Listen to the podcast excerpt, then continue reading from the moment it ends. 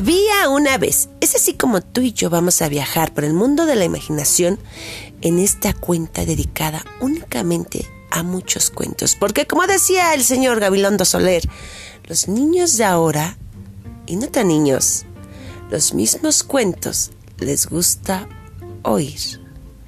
Te espero aquí, yo soy Sareta Cuenta Cuentos y será un placer que me acompañes.